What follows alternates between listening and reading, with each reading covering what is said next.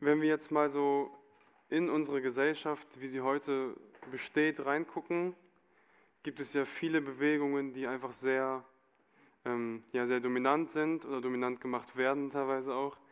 Ähm, und eine dieser Bewegungen, also eine große Bewegung, die gerade im, im Gange ist, ist die des Feminismus und Selbstverwirklichung der Frau. Und Dennis, ich würde dich gerne fragen, wie sollte man als Christ in diesem Thema stehen? Wie sollten wir Christen dieses Thema bewerten? Ähm, und ja, wie sollten wir damit umgehen? Ja, genau, wir sollten es natürlich verurteilen. Nein, Spaß. Also, Punkt. Äh, also ich weiß nicht, wie es euch geht, aber manchmal hat man so Halbwissen über so, solche Sachen. Also mir ging es früher so, ich wusste, wie Feministinnen auszusehen haben. Ich wusste, dass sie auf eine bestimmte Weise irgendwie schräg auftreten und so weiter und habe so mein mein, meine Vorstellung gehabt und fand es irgendwie blöd. Ne? Ich weiß nicht, wie es euch geht, aber äh, hat jemand äh, Geschlechtertheorien studiert? Nein, wahrscheinlich nicht. Ist auch ziemlich, ziemlich kompliziert, das ganze Feld. Und ich wollte einfach nur, äh, ich habe so gedacht, als ich mich auf die Frage vorbereitet habe, ich glaube, am hilfreichsten ist es, sich einmal die Frage zu stellen, gemeinsam, was Feminismus eigentlich ist. Und dann halt zu überlegen. Also ich habe hier auch äh, äh, in der PowerPoint das drin. Äh, nee, so weit ist es noch nicht. Ein, Achso, okay, dann ist die doch nicht mehr mit reingekommen. Genau, wir, machen, wir schauen uns erstmal an, praktisch, was ist Feminismus? Das ist so ein bisschen Input. Ich hoffe, ihr könnt noch zuhören, weil es jetzt schon ein bisschen länger ist. Okay, also, was ist Feminismus? Wir wollen uns so verschiedene Strömungen dazu anschauen. Dann wollen wir uns anschauen, was sagt die Bibel über, äh, über Geschlechter. Und dann wollen wir so einen Abgleich machen. Also praktisch erstmal Feminismus anschauen, was sagt die Bibel darüber und dann gucken, ob das irgendwie kompatibel ist. Okay?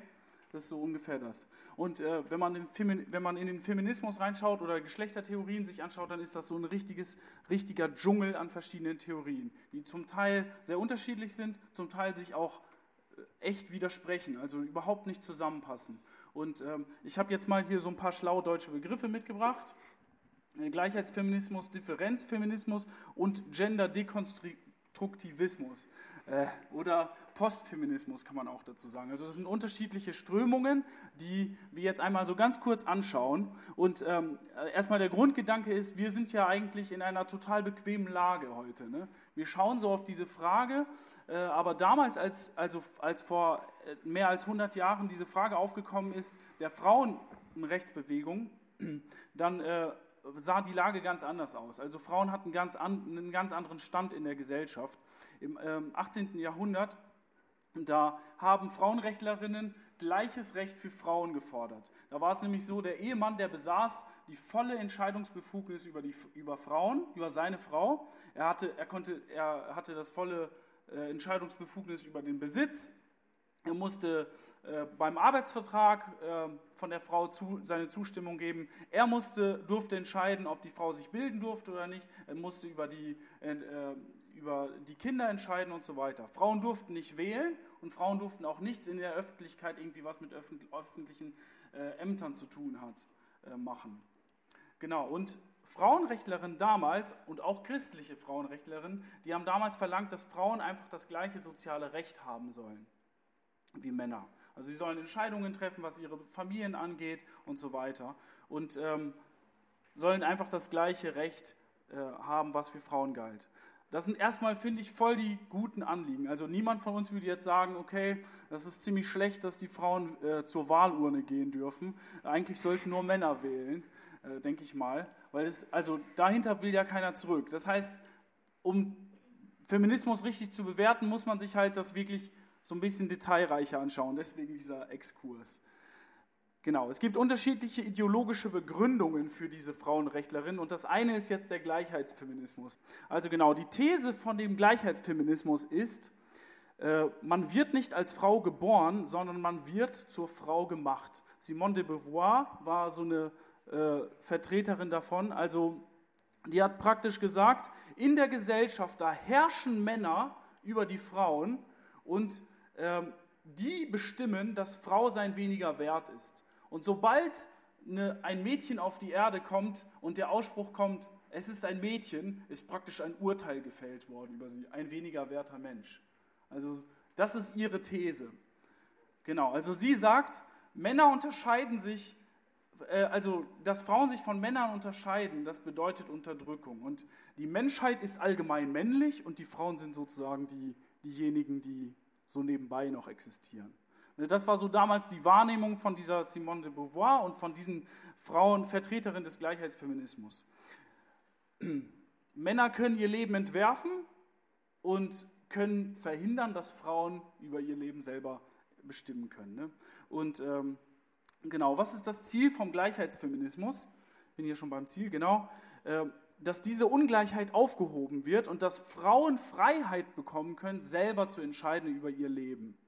Frauen sollen sich, genau, und wie soll das erreicht werden? Das ist auch interessant. Die sollen sich praktisch weigern, diese Frauenrollen zu akzeptieren. Sie sollen keine Kinder bekommen, sie sollen sich weigern, sich in Ehen einsperren zu lassen und ähm, sie sollen dadurch fähig sein zu arbeiten, also in die Wirtschaft zu gehen und sich nicht um den Haushalt kümmern und dadurch dieses Joch von diesen herrschenden Männern abwerfen.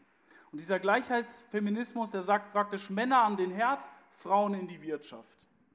Also das ist, das ist nur so eine Spielart von, von, dem Gleiche, von diesem, äh, vom Feminismus. Und äh, so ein ganz bekanntes Beispiel dafür ist, also das hat sich in ganz vielen Gesetzen gezeigt bei uns in Deutschland. Also zum Beispiel betonen ganz viele Gesetze heutzutage, dass Männer, eine, also in einer Ehe auch Mann und Frau nicht eine Einheit sind, sondern dass sie als Individuen gesehen werden.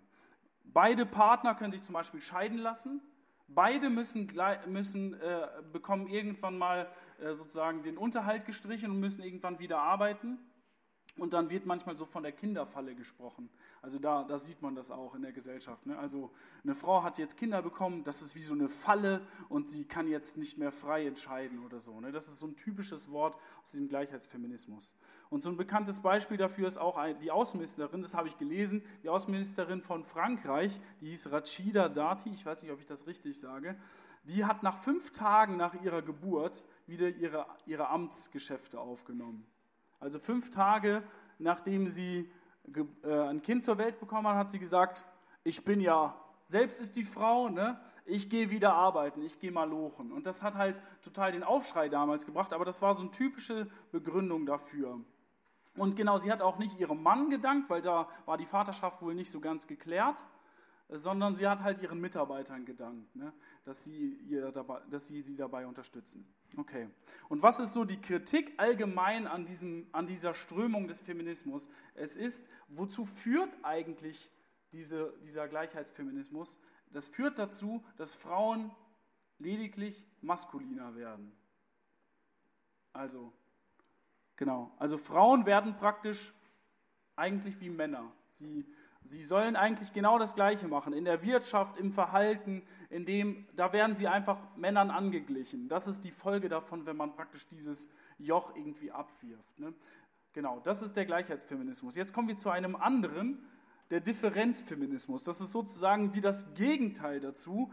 Äh, da ist die These, Frauen sind das bessere Geschlecht. Vorher haben wir ja gesagt, zur Frau wird man gemacht. Hier werden jetzt ähm, ist das richtig? Ja, ne? Frauen sind das bessere Geschlecht. Und zwar deswegen, ist nicht richtig, sagt Eintracht, genau. Aber da wird besonders, werden die Besonderheiten von, von der, vom äh, weiblichen Geschlecht besonders hervorgehoben. Frauen sind zum Beispiel äh, diejenigen, die das Leben geben. Das sind diejenigen, die sozial veranlagt sind, die ähm, fürsorglich sind, wohingegen Männer halt alles unterdrücken und mit ihrer Dominanz alles kaputt machen und in der Gesellschaft halt diese äh, negative äh, Konkurrenz, dieses negative Konkurrenzverhalten und so weiter reinbringen. Da ist der äh, Differenzfeminismus, der nimmt das so wahr, dass Frauen eigentlich sozusagen der, der, besse, der bessere Part der Geschlechter sind. Genau, und das Ziel von dieser, von dieser äh, ideologischen Linie ist praktisch, dass man sich rückbesinnt auf weibliche Werte. Die Gesellschaft soll femininer werden, die Hierarchien, die sollen eingeebnet werden, also keine Chefs und, und Leute, die gehorchen müssen, sondern eher so auf einer Ebene das Ganze. Und genauso typisch männliche Strukturen müssen abgeschafft werden. Ich weiß nicht, ob, äh, ob euch ein Beispiel dafür einfällt, wo das besonders deutlich wird. Ich glaube, solche, dieser Differenzfeminismus, den sieht man vor allem so in Literatur, aber auch bei Comedy oder so. Ganz häufig wird das so ausgeschlachtet. Ja, die Frauen sind doch so und die Männer sind doch so. Und dann werden so Extreme eingenommen, ähm, also dass man praktisch ganz stark diese Unterschiede ähm, sieht. Ähm, also dann gibt es zum Beispiel so Titel von bei Büchern, Männer sind vom Mars, Frauen von der Venus oder so, habt ihr schon mal gehört? Vielleicht auch nicht. Ja, doch schon mal gehört. Genau. Oder der, es gab auch eine, eine ganze Reihe feministischer Theologie, wo man halt die Bibel feministisch ausgelegt hat und besonders diese weiblichen Eigenschaften Gottes irgendwie versucht hat hervorzuheben. Da gibt es eine, äh, so eine Auswirkung davon, ist auch, es gibt eine Bibel in gerechter Sprache also ich weiß nicht, ich glaube, die ist jetzt auch wieder überholt. Gerd, weißt du da Neueres? Nein, ne? Aber jedenfalls, die Bibel in gerechter Sprache, da wird immer gesagt, Gott, die Göttin, Jesus, ich weiß nicht, wie es bei Jesus ist, kann ich mir auch gar nicht so richtig erklären, aber jedenfalls wird praktisch immer eine weibliche Seite hinzugefügt bei allem. Und ähm, genau, bei Gott werden dann immer so weibliche Merkmale gesucht. Was ist so die Kritik daran allgemein? Ähm, dass es starkes Schubladendenken gibt. Also man, man teilt sehr stark ein in männlich und weiblich und ähm, man muss, das führt dann auch ganz häufig zu ungesunden Klischees. Zum Beispiel bei Männern wird das, äh, führt das manchmal dazu, dass man sagt, okay, gut, die Männer sind halt so. Also ähm, total dominierendes, gemeines Verhalten wird vielleicht dadurch entschuldigt und man sagt, naja, der ist halt ein Mann. So, ne? so, so verhalten sich halt Männer. Ne? Die sind halt irgendwie Machos. Und bei äh, Frauen ist es dann so, dass, äh, genau, so Schönheitsideale zum Beispiel, fällt mir jetzt dazu ein, das ist auch eine Kritik, die häufig stattfindet, dass dann besonders feminin, äh, dass man besonders feminin aussehen muss, dass man sogar krankmachende Schönheitsideale vertritt. Genau, das sind so die allgemeinen Kritiken daran. Und dann gibt es noch den dritten, ich denke, der ist auch total weit verbreitet, der Gender-Dekonstruktivismus. Ich denke, dass über alle diese Sachen könnte man auch einen eigenen Vortrag halten, aber ich versuche nur so ganz kurz zu überfliegen. Die These von dem Gender-Dekonstruktivismus ist, Frauen gibt es nicht.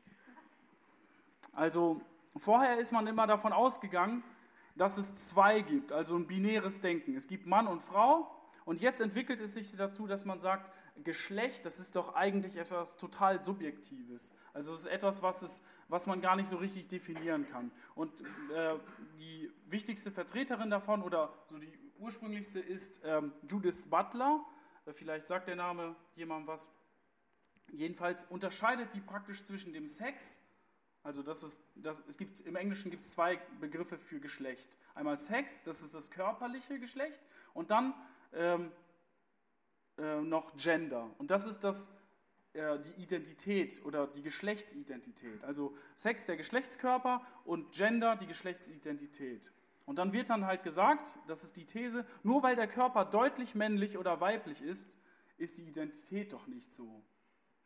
Ne? Also die Identität kann ja was ganz anderes sein. Und vielleicht erinnert ihr euch an den Gleichheitsfeminismus, da ist das auch schon ein bisschen losgelöst gewesen. Da hat äh, die Simone de Beauvoir hat gesagt, zur Frau wird man gemacht. Also es gibt praktisch eine gesellschaftliche, eine, eine gesellschaftliche Norm, die macht dich eigentlich zu diesem Geschlecht.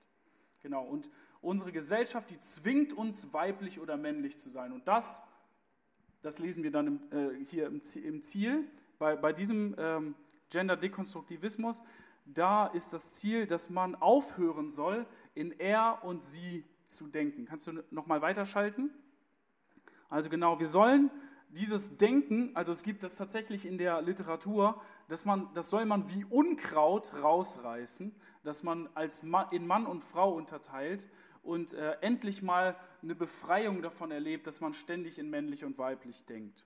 Also das sind praktisch solche Zwangsstrukturen, die aufgehoben werden müssen. Und ähm, aktuell, so Beispiele sind dafür so Trans Transvestie-Künstler, also Menschen, die sich bewusst verkleiden, also ein Mann, der sich bewusst als Frau verkleidet und der möchte damit stören, er möchte praktisch diese Muster irgendwie aufbrechen, damit alle Menschen, die drumherum sind, damit die sofort sehen können, ja, das eigentlich, eigentlich gibt es doch nichts Männliches und Weibliches. Also die wollen praktisch diese Frage damit einfach immer wieder aufwerfen. Ne? Oder dann gibt es, also das, das nennen die Dekonstruieren, deswegen Gender Dekonstruieren. Man, man zerstört praktisch dieses Rollen, äh, dieses ähm, Geschlechterdenken. Und dann gibt es so äh, bekannte Persönlichkeiten auch, Conchita Wurst vielleicht vom, äh, von dem ähm, Eurovision Song Contest oder so. Oder noch ein anderes Beispiel dafür ist dieses Gender-Sternchen. Diese, äh, das, das soll immer zeigen, also wenn du ein Sternchen einfügst, das soll zeigen, es gibt äh, wenn ich jetzt sage Bürgerin, ne, dann soll das zeigen, es gibt Bürger und es gibt Bürgerinnen, aber es gibt, für das, dafür steht das Sternchen, noch tausend andere Möglichkeiten, sich zu verstehen und seine Identität auszumalen. Genau. Und was ist so die allgemeine Kritik daran, äh, von den anderen feministischen Ansätzen vor allem? Also wenn das Geschlecht komplett aufgelöst wird und voll losgelöst wird von, der, von dem Körper, dann kommen wir eigentlich in eine Leibfeindlichkeit rein. Also eigentlich lehnen wir sozusagen die Realität, die vom Körper vorgegeben wird, lehnen wir ab. Und damit zerstören wir eigentlich das, was wir praktisch als, als, äh, auch als Identität mit dem Körper mitgegeben bekommen haben. Also ich habe jetzt bin da wirklich so durchgerast. Ich habe versucht, das so ein bisschen neutral zu halten. Da gibt, gäbe es noch viel zu sagen, aber das ist so, so ein ungefährer Überblick. Und jetzt, wenn wir jetzt über Männer und Frauen in der Bibel reden, da könnte man echt unendlich viel sagen und richtig viele schöne Sachen sagen. Ich werde das jetzt zusammenfassen. Wir haben darüber auch Themen gemacht, so eine ganze Themenreihe in der Jugend. Ähm, ich werde das einfach zusammenfassen und äh, danach machen wir dann den Abgleich. Also was sagt die Bibel über Männer und Frauen? Zum einen schuf Gott den Menschen als Mann und Frau. Ganz am Anfang, das haben wir vorhin auch schon gehört. Es gibt zwei Geschlechter, die Gott geschaffen hat. Gott schafft sie als Mann und Frau. Und diese körperliche Realität, die wirkt sich auf jeden Lebensbereich aus. Also es ist praktisch etwas, das Gott schafft, was man gar nicht irgendwie wegdrücken kann oder was man gar nicht irgendwie leugnen kann, weil jeder Lebens überlegt mal selber, welcher Lebensbereich von dir im Alltag ist nicht davon irgendwie betroffen, dass du Mann oder Frau bist?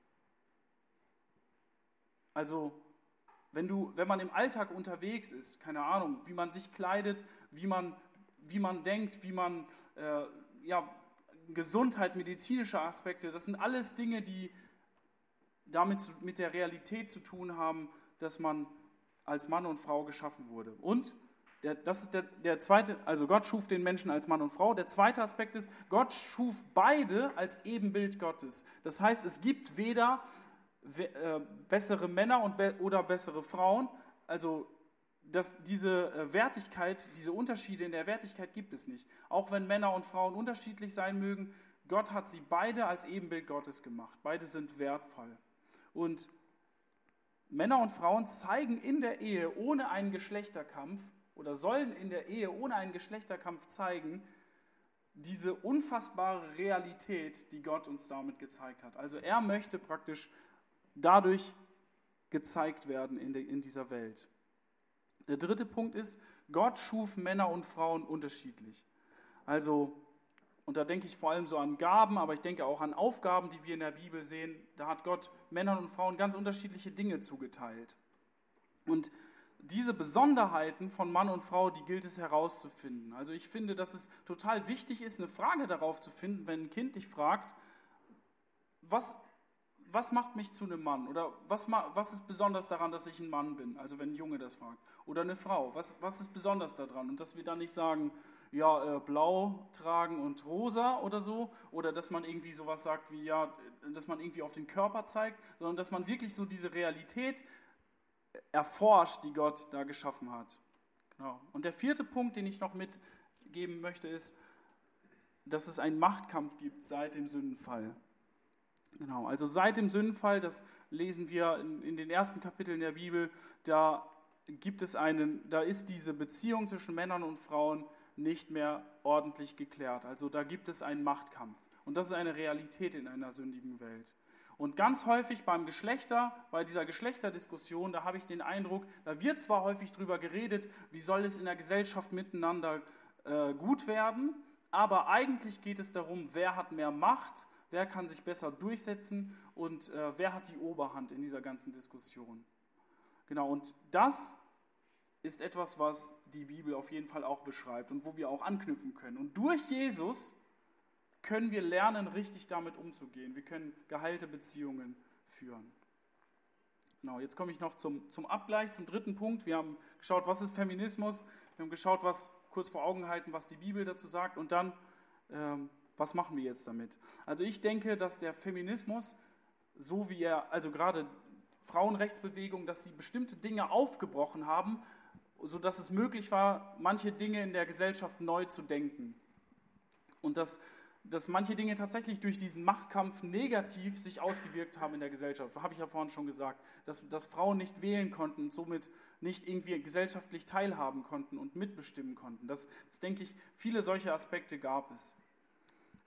Die meisten Aspekte, denke ich aber, von, der feministischen, von den feministischen Bewegungen, die sind gegen Gottes Ordnung gerichtet gewesen. Und ähm, die gehen, also schon allein der Grundgedanke, dass, dass das Geschlecht etwas Zufälliges ist. Also unsere Existenz ist zufällig und so wie es ist als Mann und Frau, das ist einfach nur ein evolutionärer Gag. Also das ist einfach nur zufällig. Und schon allein dieser Gedanke widerspricht dem, was wir in der Bibel lesen. Wir halten dem entgegen als Christen und das möchte ich euch, weiß nicht, ihr könnt das gerne da weiterdenken und noch auch weiter ausleuchten. Das möchte ich euch gerne weitergeben. Wir als Christen können entgegenhalten. Gott hat ein Ziel verfolgt mit seiner ganzen Schöpfung und als er Frauen und Männer schuf, da hat er einen ganz bestimmten Plan gehabt. Und dieses Ziel gilt es zu verwirklichen. Also wir können praktisch Gott damit verherrlichen. Der Staat, der kann einen positiven Umgang miteinander nicht bewirken, auch nicht durch irgendwelche Gleichstellungsgesetze oder durch irgendwas, sondern es kommt immer auf den Einzelnen an, also auf, auf, die Person, auf einen Mann und eine Frau. Wie gehe ich damit um, dass ich als Mann geschaffen bin? Erkenne ich an, dass es einen Schöpfer gibt? Erkenne ich an, dass ich ein Sünder bin? Und lerne ich mit Liebe und mit Respekt auf, den, auf das andere Geschlecht zuzugehen. Ich glaube, das ist so der Schlüssel. Also in der Ehe, wir werden dazu aufgefordert, zu lieben und zu achten. Und ähm, ich denke, das ist so das, was wir dem Feminismus, also allen feministischen Bewegungen einfach so weit voraus haben. Jesus, der sich selbst nicht zu schade war, für uns zu sterben. Also der den niedrigsten Weg gegangen ist und das uns praktisch als Vorbild gibt für Männer und für Frauen, dass wir den anderen dienen und nicht immer denken, ja, wie kann ich irgendwie meine Macht äh, ausdrücken oder so.